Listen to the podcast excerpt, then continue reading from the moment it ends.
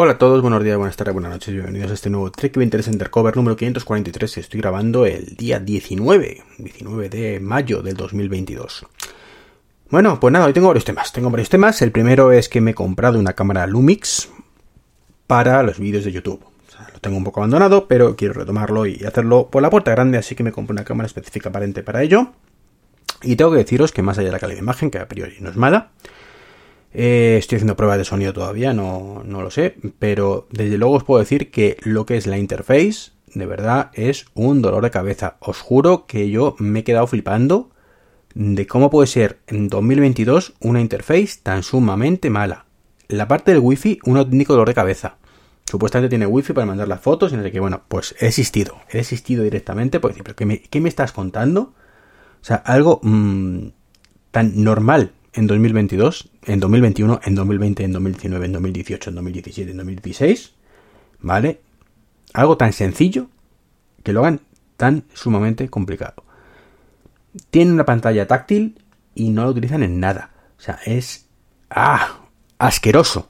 De verdad, asqueroso. O sea, mmm, dan ganas, dan ganas de verdad de, de, devolverla, pero me temo, me temo, bueno, lo primero, que ya he hecho un vídeo, una foto, con lo cual ya no, no podría devolverlo eh, al menos donde lo he comprado, que es en el corte inglés. Y luego, pues, eh, aparte, aparte de ese handicap, eh, pues está el tema, evidentemente, de que seguramente la competencia no sea mucho mejor. sospecho, sospecho. Eh, más que nada porque he visto algunas reviews y ninguno hace referencia a esta cosa tan nefasta, porque es que pues están acostumbrados. Los que hacen review de, cámaras de foto, pues están acostumbrados a estas mierdas, están esta, estas mierdas, basuras o como queramos llamarlo, y bueno, pues lo, tienen normalizado. Ya está. Es como, mm, me gusta, siempre pongo el ejemplo, ¿no? Pero cuando te subes a un Tesla y te coges el resto de coches, ¿no? Bueno, pues nadie se queja del resto de coches menos yo, y algunos frikis como yo. Eh, la gente lo tiene normalizado, que es así de malo, y para ellos no es así de malo, es lo que es, ¿no? Entonces, bueno, imagino que esto será un poquito lo mismo.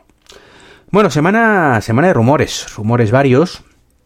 Eh, lo primero, como la Unión Europea, pues está tocando las narices con el tema del USB-C, que parece que va a obligar que insisto, hay que leerlo bien y ver si es USB-C o bueno, o algo que permita evolucionarlo en el futuro sin que sea demasiado quebradero de cabeza, que no me parece mal, si es así, ¿vale? Pero si solo es USB-C, pues ya le hemos cagado, ¿vale?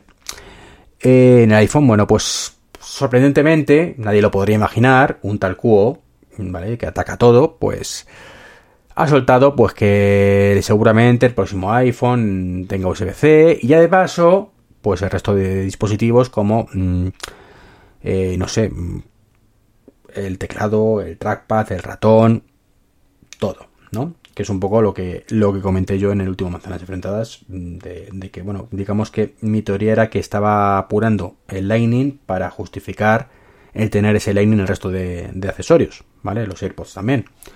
Y que ya con el momento que lo ponga en el iPhone, bueno, pues se acabaría, ¿no? Eh, yo particularmente creía, sinceramente, era un fan convencido de que esto no, no, ocurriría en el sentido de que Apple pasaría directamente al, al tema de inalámbrico, ¿vale?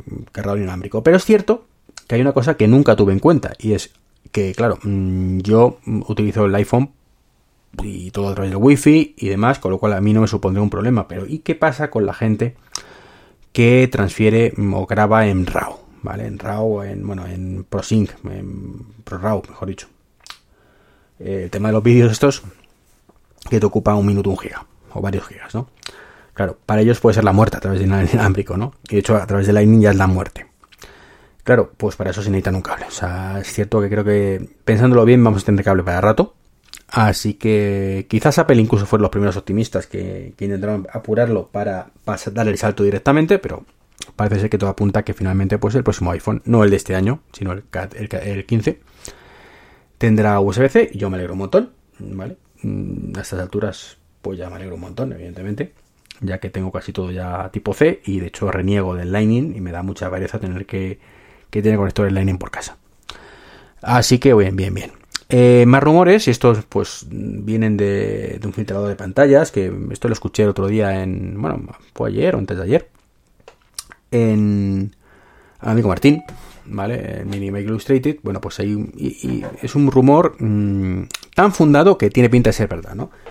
Y la evolución de las pantallas, este año, bueno, pues parece ser que va a ser lo del tema de que mm, el iPhone normal pues va a seguir con el notch, el, el, Pro pues va a tener esa pildorita que se rumorea, que bueno, a priori parece fea, pero nos acostumbraremos y nos encantará.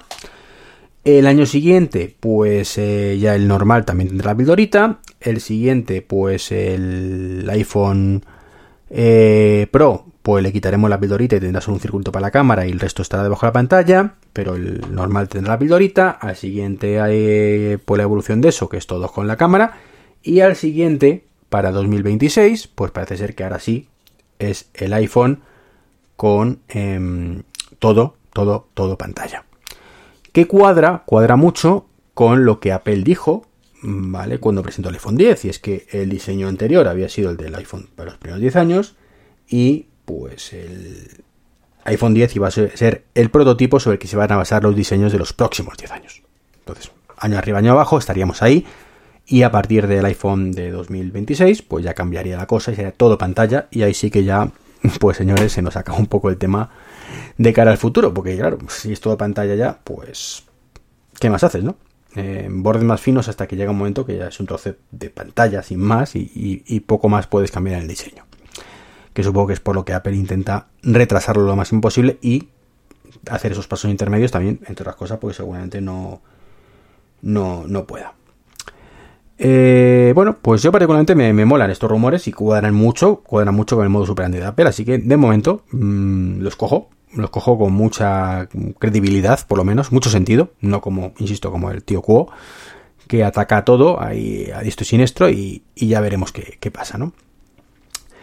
Eh, otro rumor que ha salido ahora eh, es que, pues, o sea, que le salió una que yo cuando lo he escuchado digo, pero ¿qué me estáis contando? ¿No? Es como, Dios mío, iPhone, iOS 16 va a ser eh, diferente y ha cambiado el ritmo de las betas. Digo, pero ¿qué me estás contando? ¿no? Y parece ser que dicen que, bueno, que, la, que ahora de pronto, en vez de ser la beta 2 mm, de desarrolladores y pasar a ser la beta 1 de la pública, pues será la beta 3. Señores, de verdad, hagamos memoria esto ha pasado casi siempre. O sea, mm, a lo mejor el año, el año pasado no y el anterior tampoco, pero en todas las versiones anteriores. Y de hecho, la coña que tengo yo siempre con, con mi amiguete Dani es que yo me lo pondré en la beta 3. ¿Por qué? Porque es la beta 1 pública. ¿Vale? Por eso. Eh, que la han adelantado el año pasado y porque era, porque era muy, muy poquitos cambios y parece ser que bueno, que la beta era bastante estable y puede ser la 1 pública, la 2.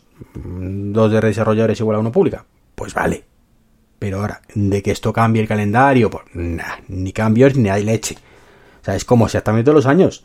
O sea, el calendario de betas no lo define la beta pública, lo define la beta de desarrolladores. Y ahí es el que será cada 15 días una versión, o a 3 semanas, o incluso una semana al final. Y eso no creo que cambie por, por este iOS 16. O que sea la beta pública la 2 o la 3, pues una vez ha sido la 2 y otra la ha sido la 3. Y no pasa absolutamente nada. Pero bueno, hay que rellenar, hay que rellenar, como digo, eh, portadas y eso es aplicable a todos, todos los medios. ¿vale? Incluso los podcasts, porque para eso estoy hablando yo de esto, ¿vale? porque hay que decirlo.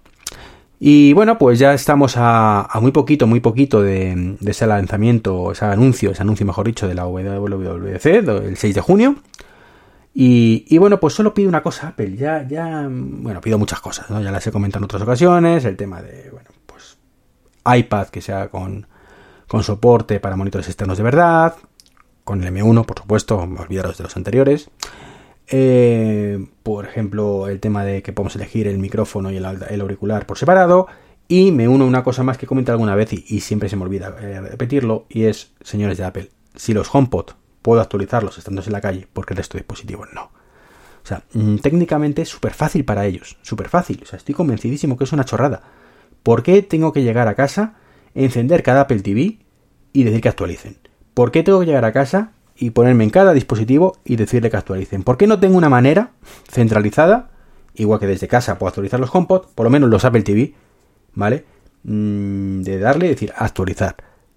Y los, y los teléfonos, y los iPad, y todo. O sea, es súper sencillo. ¿Por qué no lo tengo? Así que si tengo que pedir algo, por favor Apple, sacarlo ya. Sacarlo ya. Bueno, pues fijaros, mm, cinco temas en 10 minutos, o sea, hoy ha sido súper rápido. Eh, nada, pues un placer como siempre, un abrazo y hasta el próximo podcast. Chao, chao.